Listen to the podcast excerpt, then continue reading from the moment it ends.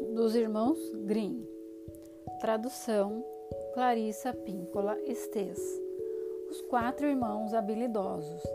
Era uma vez um homem pobre que tinha quatro filhos, e quando os meninos cresceram, ele disse: Queridos filhos, agora vocês precisam partir de casa, porque não tenho nada para lhes dar.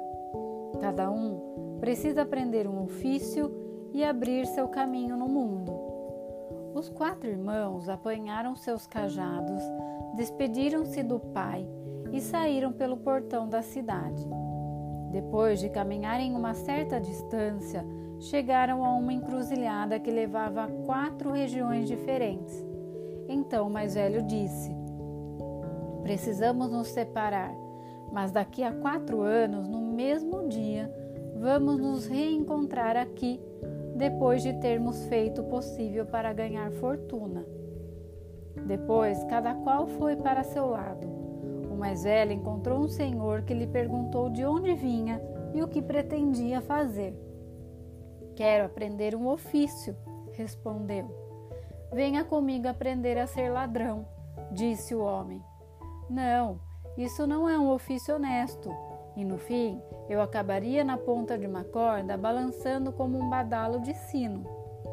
Ah, tornou o homem, você não precisa ter medo da forca. Só lhe ensinarei como levar coisas que mais ninguém queira ou não saiba como obter, e onde ninguém vai descobrir o que você fez. Então o rapaz se deixou convencer e, seguindo a orientação do homem, tornou-se um ladrão eficiente para quem não havia nada seguro quando ele decidiu obtê-lo. O segundo irmão encontrou um homem que lhe fez a mesma pergunta quanto ao que pretendia fazer no mundo. Ainda não sei, respondeu. Então venha comigo ser astrólogo. É a coisa mais importante do mundo. Não há nada oculto para você. A ideia agradou o rapaz e ele se tornou um astrólogo tão hábil que depois de aprender tudo, quis partir. Seu mestre lhe deu um telescópio e disse: Com isto você pode ver tudo o que acontece no céu e na terra, e nada pode permanecer oculto de você. O terceiro irmão foi levado como aprendiz por um caçador que lhe ensinou tão bem tudo que estava ligado ao ofício, que o rapaz se tornou um caçador de primeira classe. Ao partir, seu mestre presenteou-lhe com uma espingarda e disse: Esta espingarda jamais falhará. Tudo em que você mirar será sempre atingido. O irmão mais novo também encontrou um homem que lhe perguntou o que pretendia fazer. Você não gostaria de ser alfaiate? perguntou o homem. Não sei muito bem, disse o jovem. Não gostaria muito de me sentar de manhã à noite, de pernas cruzadas, enfiando e puxando uma agulha sem parar e empurrando um ferro de passar. Ah, não! exclamou o homem. Que é que você está dizendo? Se me acompanhar, vai aprender uma alfaiataria bem diferente. É um ofício muito agradável e conveniente, sem mencionar que é muito honroso. Então o rapaz se deixou convencer e acompanhou o homem que lhe ensinou tudo sobre o seu ofício. Quando partiu, o alfaiate lhe deu uma agulha e disse: Com esta agulha você poderá costurar qualquer coisa, seja delicada como um ovo, seja resistente como aço, e as duas partes se unirão como se fossem uma só, sem costura visível. Conforme tinham combinado, quando se passaram os quatro anos, os irmãos se encontraram na encruzilhada. Abraçaram-se e partiram depressa para casa ao encontro do pai. Ora, exclamou o pai, muito satisfeito em vê-los. Os ventos já os trouxeram a mim? Os rapazes contaram ao pai tudo o que acontecera e que cada um aprendera um ofício. Estavam sentados diante de, da casa, debaixo de uma árvore frondosa, e o pai lhes disse: Agora vou pô-los à prova e ver o que sabem fazer. Ergueu então os olhos e disse ao segundo filho: Tem um ninho de tentilhão no galho mais alto desta árvore. Me diga, quantos ovos há nele? O astrólogo apanhou a luneta e respondeu: Cinco. O pai disse ao mais velho: Traga-me os ovos sem perturbar o pássaro que está em cima deles. O ladrão astuto subiu na árvore, tirou cinco ovos sob o pássaro, com tanta arte que o tentilhão nem reparou que tinham sido levados, e entregou-os ao pai. O velho recebeu-os e colocou um em cada canto da mesa e um no meio, e disse ao atirador: Quero que corte os cinco ovos ao meio com um único tiro. O atirador apontou a espingarda e dividiu cada ovo ao meio com um único tiro, como queria o pai. Com certeza usava uma pólvora capaz de mudar de direção. Agora é sua vez, disse o pai ao quarto filho. Você vai costurar as cascas dos ovos os filhotes, com os filhotes dentro delas, e fará isso de tal modo que eles não sofram os efeitos do tiro. O alfaiate apanhou a agulha e costurou tudo conforme mandara o pai. Quando terminou, o ladrão teve de subir mais uma vez na árvore e repor os ovos sob o pássaro sem que ele percebesse. O tentilhão se acomodou sobre os ovos e dias depois os filhotes romperam a casca, todos exibindo uma linha vermelha no pescoço, onde o alfaiate o rejuntara.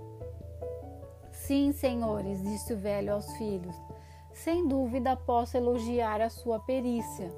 Vocês aprenderam coisas valiosas e aproveitaram o tempo da melhor maneira possível. Não sei quem considerar o melhor. Só espero que em breve tenham a oportunidade de mostrar sua perícia para eu poder me decidir. Não transcorreu muito tempo e o reino sofreu um grande abalo.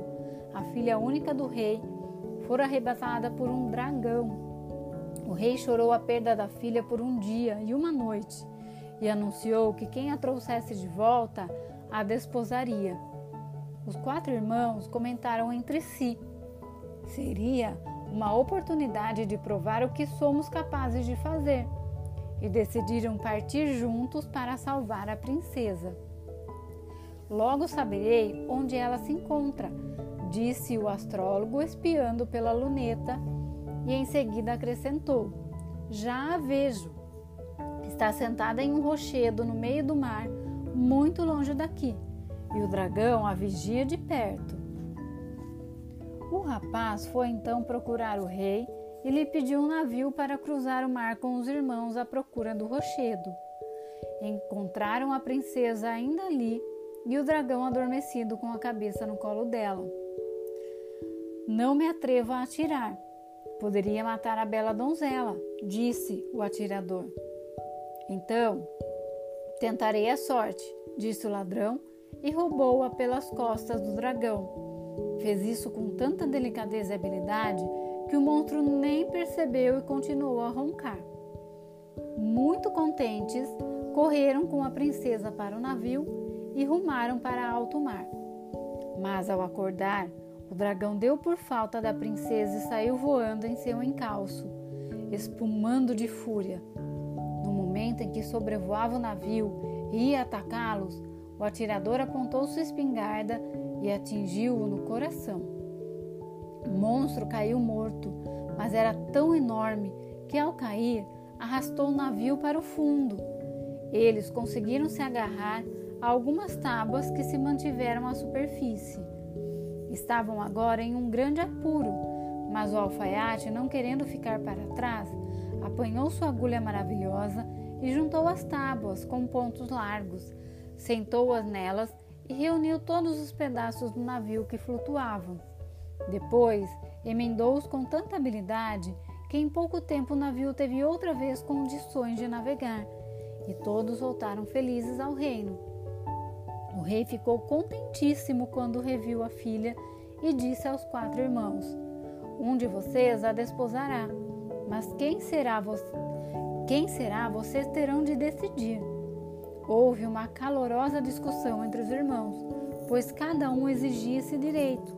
O astrólogo disse: Se eu não tivesse localizado a princesa, todas as suas habilidades teriam sido inúteis, portanto, ela é minha.